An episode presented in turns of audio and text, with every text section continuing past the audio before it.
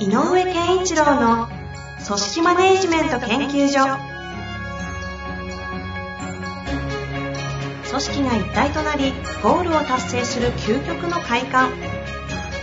上場企業から中小企業まで延べ200社以上の支援を行った井上健一郎が組織人に関するあらゆる問題を分かりやすく解説します。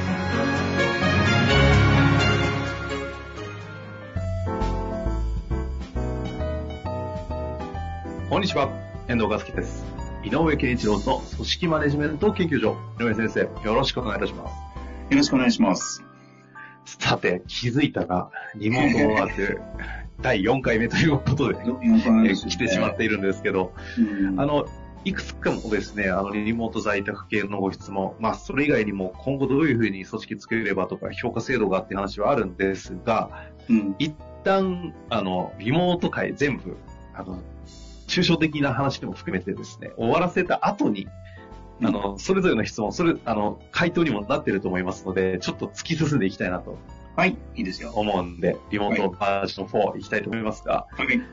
何度も何度もですが、ちょっと一回おさらいさせていただけますか？はい、いいですよ。リモート在宅の特性がゆえの、はい。えっ、と、もう大前提は、えっ、と、日頃の様子が、あの、目の端に入っああの入っているというような状態ではないので、圧倒的に情報量、日々の状況に対する、部下の状況に対する、あの、情報量は不足しますと。それと、えっ、と、途中経過は、えっ、と、進捗管理のミーティングを繰り返したとしても、やっぱり、えー一人の世界に委ねざるを得ない。うんうん、ので、やっぱり、えっぱりはここも、あの、情報として取りにくいし、不足がちですよと。となると、それがいいのか悪いのかという話も含め、うんえーしっかりと同じ基準で語れる状況を作んなきゃいけないから、やっぱり我々がやるタスクっていうのはこういう構成で成り立ってるよねっていうタスク分解がされた上で、それぞれのタスクについて進捗がどうであるか、かつ、それ一個一個のタスクの、えー、と、成果、えー、と、結果、えーできているものが、どんな状態か、いいか悪いかも含めて、ちゃんと、えー、と、お互いが同じように語れる場を作らなきゃいけないし、そういうものを、シートじゃないけど、持ってないと、わかりにくいよねっていうのが一つです。で、なおかつ、設定しなきゃいけないわけですね。そう。で、そういう意味でもっと言うと、仕事のレベルっていうものも同じように、こういうレベルがこの会社、この仕事では望まれるんだよと。じゃあレベルが上がるってこういうことだよっていうことは、えーやらないと、自分がいくらの給料をもらってるのかっていうこと自体が、やっぱりもっと曖昧になる。なぜならば、だって、上司僕のこと見てないですよっていう人が増えちゃう。はいはいはいはい。今のままでリモートだけやっちゃうと。で、よくあるのは、結果、意外と上司って何も仕事してないねっていうセリフってよく聞くのよ、最近。うんリモートやってる人から。それが分かっちゃったんだって。いうの。管理職いらない、極端にいらない問題ですよね。うん、でも、そう言うんだよ。ななんだけど、そより、えっ、と、自律的に仕事をしてる人はより言うんだけど、こんそうすると管理職の役割っていうのは、あの、ちょっと変わってきて、やっぱり全体像がどう動いてるかっていうのは、個別の世界に入っちゃってる人にはだい、フィードバックしなきゃいけないね。うんうん。つまり、うちのチーム全体今ここまで来てるよとか、ここに向かってるよとか、えっ、と、でこの、この仕事のための商品開発の技術開発はここまで進んでるよとか、うん例えばね、フィードバックとか情報をたくさん出す。もうとにかく情報をたくさん出して全体像が今、えーどうなってるかっていうのを見せないといけない。うんこれはプロセス、タスクを分解することも、レベルを示すことも、今の情報全体がどうなってるかの情報を提供することも、とにかくよどういう状況の中にいるかっていうことがテーマなんですね。はいはい。うん、で、これをやるためには、えっ、と、今までやってなかったけど、若干明文化するしたフォーマットだとか、ツールが必要だねっていうことを言ってきたんですが、うんうん。で、とは言いながら、えっ、と、これも、あの、そういうことをしやらないと、えっ、と、部下の方とかメンバーが、えっ、と、自分がやってることがりあのちゃんと分かってもらえてるかなっていうことに、えー、不安感につながるから、やっぱりそういうふうに明確にしておかなきゃいけないよねっていうことでもあったわけです。なるほど。うん。で、えー、っと、とはいいのがね、この間遠藤さんも言ってたけど、今、大企業の人なんかは、そんなに、じゃあ、リモートワーク用に簡単にルール変更して、すべてのものを変更できるっていうことはなかったりもするんだけど、はい、えっ、と、ここから今日の最大のテーマは、やっぱ、とは言いながら、あの、精神的な、あの、感情を前に向かわせうん。ああいう、あの、まあ、CKPK 大学校で言うと、マネジメントとリーダーシップがあって、リーダーシップが、うんうん、あの、マインドをこあのコントロールするんですよっていう話してたけど、やっぱりそういう気持ちの部分っていうのをどうフォローしてあげるかっていうことが大事だと思うんですよね。はい、でこれは非常に、まあ今までの3回の話と違って、極めてアナログな話になるんだけど、僕、リモートをやってる人たちを見ていて、やっぱ面白いなと思ったのは、前テレビでそんな情報はやってたんだけど、うん、このリモート上で飲み会やったりするのよね、みんなね。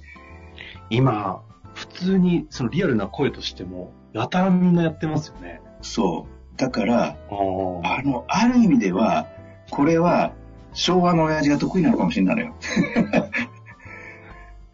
昭和のおじさん、リモート飲みできるんですかね？いや、というか、リモート飲みっていうのは、ノミニケーションっていうテーマは、形が変わるけれど、はい。まあ、ちょっと、まあ、昭和のおじさん、ちょっとオーバーかな。でも、変な話、ノミニケーションという言葉は復活なのかもしれない。ああ。うん、一つはね。うんうんうん。で、えっ、ー、と、なんかそういう、いや、いいよ、缶ビールぐらい飲んでて構わないよっていうようなラフな、ラフ、ラフなつながりっていうのはやっぱり、ある意味ではデザインした方がいいと。いきなりちょっと一瞬この瞬間具体的に行くんですけど、うん、これは、あの、オフィシャルとしての仕事の場において、変な話、缶ビールがそこにプシュって出てくるとかいう事件の話なのか、あの、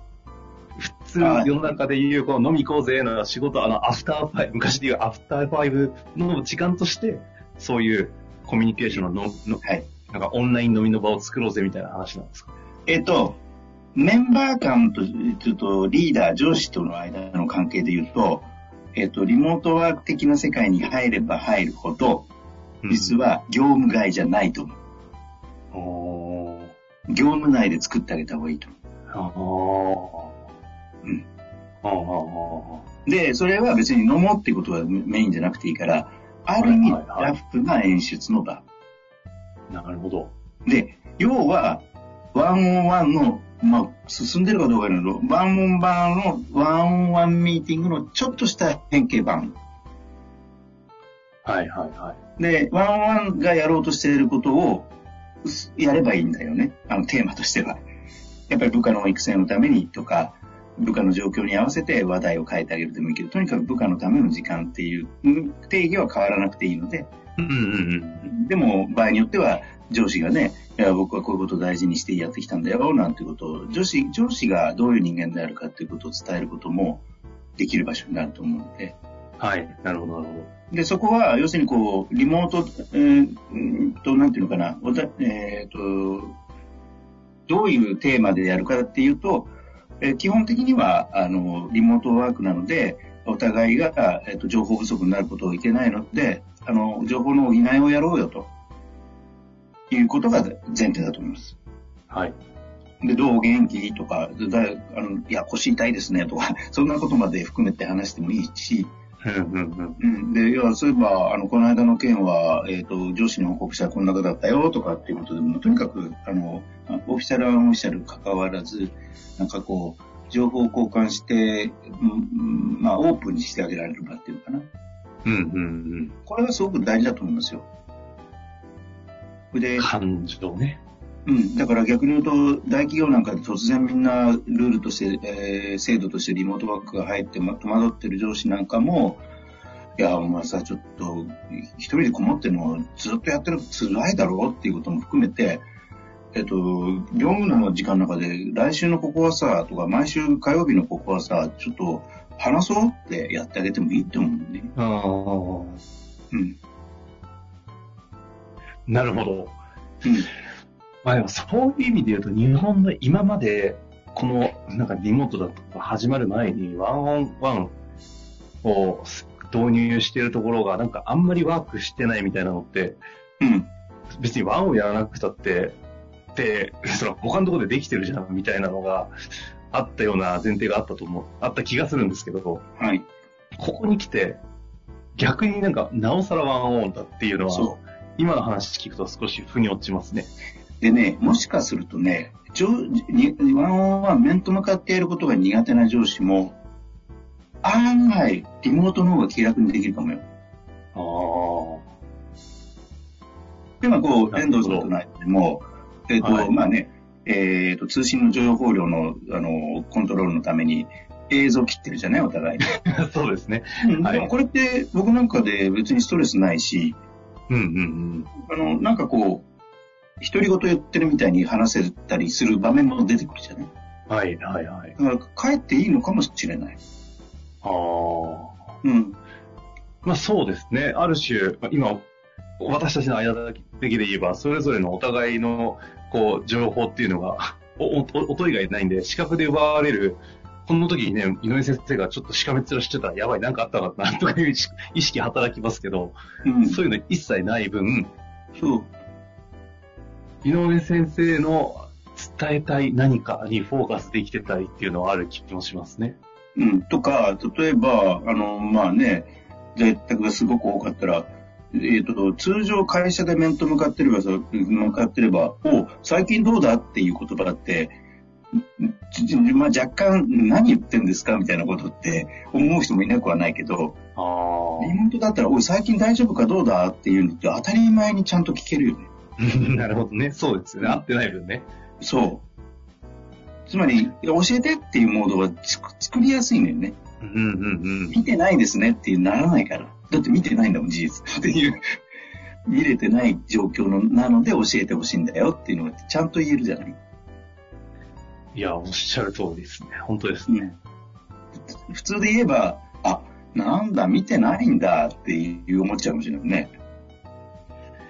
これあの、バージョン4でですね、あの、一貫してこのリモートの、えー、情報量が少ないがゆえにどうやってマネジメントをしていくかという話してきたんですけど、うん、なんか全部聞き終わっていくと、これ本当に、あの、いわゆるって意味で言うと、欧米型のマネジメントみたいな、うん、あの、よく言われるような、その、職の、職務型で、はいはい、あの、管理していって、はい。まあ、ざっくり評価は成果で、で、だからこそ感情的なものはワンオンでケアだ、みたいなところに非常になんかなっていくっていう流れが加速したのかなというふうに思ってしまう部分があるんですけど、はい。その、結局そういうことなんですかね。なんていうんですか。あのー、結局やっぱだからそっち側に寄ってっちゃうだけなのかなという、この。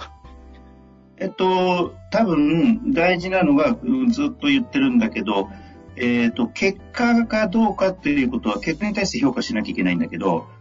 結果がこうだったから、まあ、この間も言ったけど、だからあなたは A 評価ですよっていうつながりではないということなんでね。僕が言いたいの。結果は評価するのよ、もちろん。で、結果で評価せざるを得ないんだけど、こういう結果を出せるようになったんだから、あなたはそろそろレベル4だねっていう方向に行きたいって言って。で、そう。だから、ということは、日々の仕事の中で、こういう結果をこの部分について出せるようになったら、次に行けるよねっていう話だと思うんだよね。うんうんうん。それはあの、やっぱり違う。普通の言葉だと成長とかいう話な気もしたんですけど、そういうことではなくて。そういうこと、そういうこと、そういうこと。だから、あの、結果がこうなので、あなたは、えっ、ー、と、100万円のボーナスと、なんとかですよっていうことではなくて、あまあ、ボーナスなんかある程度高限度っていうのは必要かもしれないんだけどね。結果で見たらでも、結果で見たものはどう使うかっていうと、その人のどういう、えー、レベルの仕事ができる人だということを、の評価につなげていく。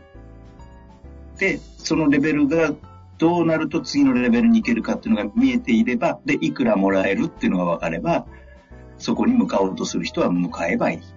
うん。で、あとは、えっ、ー、と、孤独感に襲われる可能性のある仕事環境になりやすいので、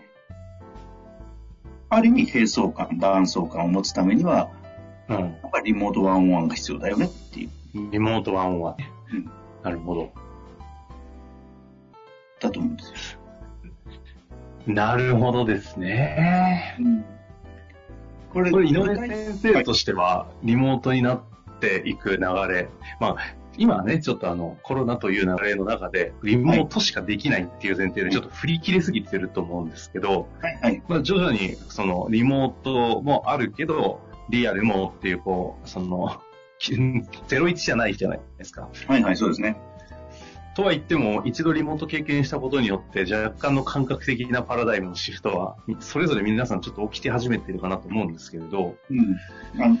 か、どうなんですか？結構ポジティブに見てるんですか？あ僕はポジティブに見てる。っていうのは、うんさっきずっと言っている、例えば、あの、タスク分解だとか、えっ、と、プロセスの、あの、お互いの進捗管理だとか、からレベルの明確化とかって言ってるけど、七面倒くさそうに聞こえるかもしれないけど、はい。こういうみんなで同じものを見るっていうことが、のツールがあるかないかは、ええらい変わるのよね。うんうんうん。これはリモートだとか関係なしに。まあそうですね。本うんがだから欲しいですもんね。リモート環境があるということは、あの、嫌が王でもそういうものがあった方がいい、なきゃいけないかもっていう状況になるので、そういうものが作るチャンスになったなって感じ。なるほど。あうん。今まで若干曖昧だったと思うんだけど、ーこれあのね、一つ、はい。その非常に今回、ねリモートについての4回やってきてですね、はいリモートということの環境を生かした上で、より組織としてよく、より、何より強く、よりよく、より人の個性を能力高めていくみたいな方に話がずっと広がっていったなって思っているんですけど、はいはいあの、一個あえてちょっとネガティブを最後に質問したいなと思うのは、はいえっと、それによって仕事が明確にできる人とか、やってる人とかが、あと、そう、そうじゃない人っていうのが浮き彫りになって、うん。要はもう、極極論ですよ。いなくて良くないっていう人たちが結構露呈してくるっていうのも一方であると思っているんですけど、うん。それについては、ど、ど、ど、どう考えるというか、どのようにあのーそれは、プロジェクトをもし組んだときに、メンバー同士の中でなんだよっていうふうに思うようなことになりかねないので、そこの部分の、えっ、と、精神的なケアっていうのはちょっと違う側面があるかもしれないけど、はい。あの、例えばだけど、えっ、と、例えば僕が盛んに言うレベルっていうとね、そういう人って、まあ、レベル3の仕事はできないんだね、まだ、とか、っていうふうに語り直すことになると思うのね。ああ、その事前準備の環境設定ができてたらできますよね、その話が。そうしたら、レベル2なんだから、この仕事ってできると思う。はいはいはい。つまり、その人の、えっ、と、んまあ、ある意味の能力値に合わせた仕事のタスクの、えっ、と、分配、うんうんうん。配分みたいなのが、えっ、と、公になり、なりやすいんじゃないかなと思うんだよああ。公になりやすいことで、より育成がしやすいってことですか？うん育成がしやすいし、逆に言えば、いや、いいんですよ、僕、この、例えばだけど、うんこの給料で、もうこのままでもいいんですっていう人だって最近増えてるから、はいはいはい。うん、だったらそうだねと。で、変な話、それでも今の、なんとなく日本の背景で言うと、それでもずっと昇給し続けるみたいなことが背景にあるから、なんだよ、ぜあの変な話、あの年になったのにこんなことしかできないのってなっちゃうでしょ。なるほどね。なるほどね。うん。それじゃなくて、もっと、あ、あの方はこのレベルなんですよっていうことで語っちゃった方が、まあ、そんなにドライにはいかないけど。ね。確かにいやいや、でもね、あの、こういうところ、あの、ミクロ、ミクロに見見すぎると話わかんなくなるんで、うん確かに。そう見ると、確かにそうですね。いやいや、なるほどね。非常に一貫して、あいい流れだなというふうに思える感じになりましたね。はい。だから僕としてはそれを、そういう、なんか、わかるものを作っていくという方向に、これを機会にみんながなっていくといいなと思う。なるほど。うん、僕の、僕の経験ではやっぱうんりその、えーその表現、レベル表現を取り入れ始めた会社の方が、評価会議なんか聞いてても、あの、評価のポイント、発言ポイントは整理されていくからね。うんうんうん。うん。なるほどですね。いやいや、非常に納得感のある話、4回にわたってやってまいりましたが、はいあの、この間にもいろいろと質問来ておりまして、あの、この話を聞いた上でね、いろいろと、また個別具体的に、とはいってもみたいな話は絶対にあると思うんで、あるでしょうね。はい。またいろいろ出てきましたら、ぜひシェアご質問いただいて、みんなで考えていきたいなと思っております。はい。というわけで、今日のところは終わりたいと思います。井上先生、はいありがとうありがとうございました。ありがとうございました。本日の番組はいかがでしたか？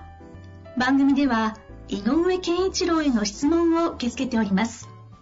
ウェブ検索で人事明快と入力し検索結果に出てくるオフィシャルウェブサイトにアクセス。その中のポッドキャストのバナーから質問フォームにご入力ください。またオフィシャルウェブサイトでは無料メルマガや無料動画も配信中です。ぜひ遊びに来てくださいね。